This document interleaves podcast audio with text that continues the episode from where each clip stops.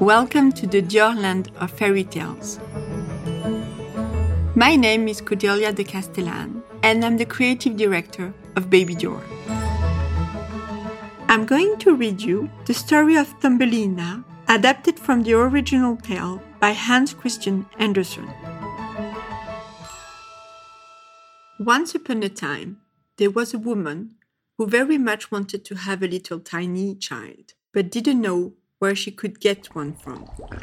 So she went to an old witch and said to her, I do so want to have a little child. Will you kindly tell me where I can get one? Oh, we can manage that, said the witch. There's a barley corn for you. Put it in a flower pot, and you shall see what you shall see. Much obliged, said the woman, who went home and planted the barley corn.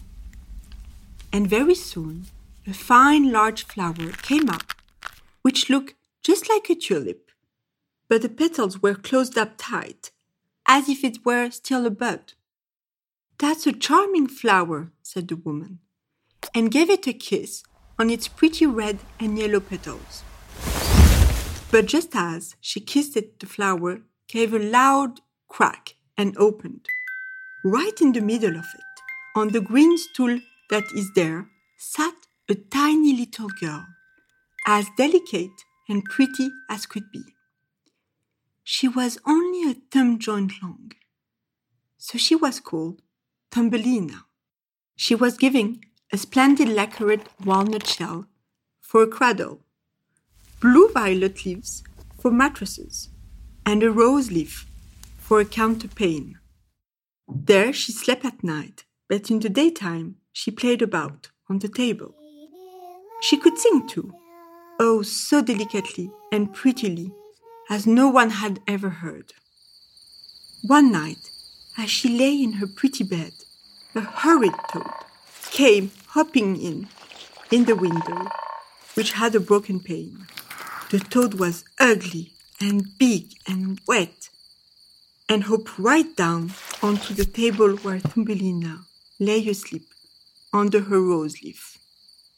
That will make a lovely wife for my son, said the toad. So she took hold of the walnut shell where Thumbelina slept and hopped up with her through the window and down into the garden. Through it flowed a big broad stream, but just at the edge it was marshy and muddy, and there the toad lived with her son. Ah, oh, he was ugly and horrid too, just like his mother. Quack, quack, peck was all he could say when he saw the pretty little girl in the walnut shell. Don't talk so loud. You'll wake her, said the old toad. Well, put her out in the river on one of the broad water lily leaves. It will be like an island for her. She's so little and light. The poor little wretch woke up very early in the morning, and when she saw where she was, she began to cry oh so bitterly. For there was water all around the big leaf, and she couldn't possibly get to land. The old toad swam out with her ugly son to the leaf where Thumbelina stood. The old toad curtsied low in the water before her and said, I present my son to you.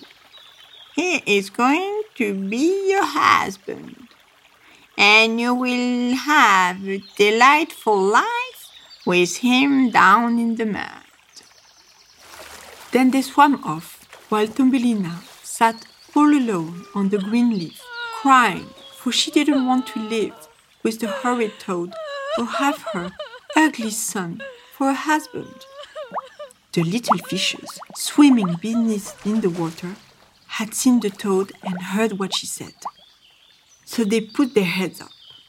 They wanted to see the little girl, but as soon as they saw her, they thought her so pretty that it grieved them very much to think that she had to go down to the ugly toad.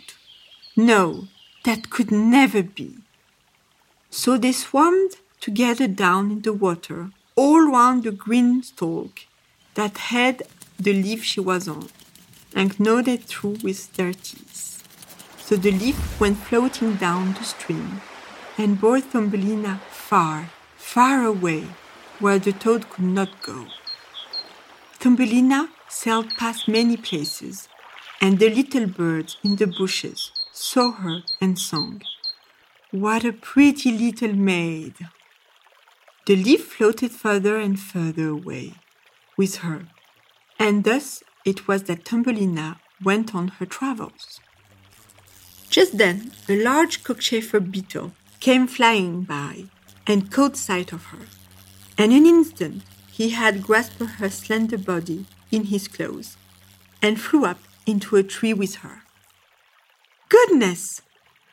How frightened poor Thumbelina was when the cockchafer flew up into the tree with her.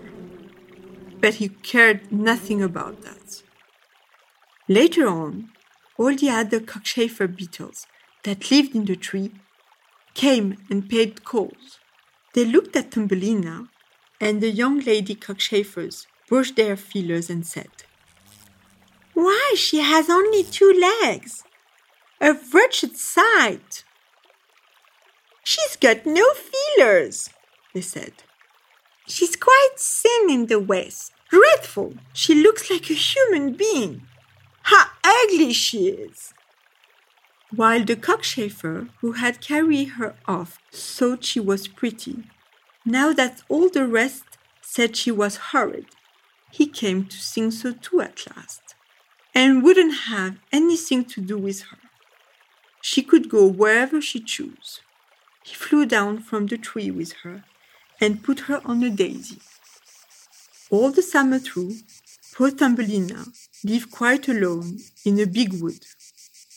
Picked the honey out of the flowers and ate it, and she drank the dew which lay every morning on the leaves. There she spent the summer and the autumn, but then came winter, the long cold winter. All the birds had sung so prettily to her flew away. The trees became bare and flowers withered. The little girl was terribly cold, for her clothes were in rags, and she herself was so little and delicate. Just outside the wood, where she was now, lay a large cornfield. This was like a walled forest for her to get through, and oh, how she did shiver with cold. At last, she came to a field mouse door, which was a little hole down among the stubble. There's the field mouse lived snug and happy with a whole room full of corn, lovely kitchen, and dining room.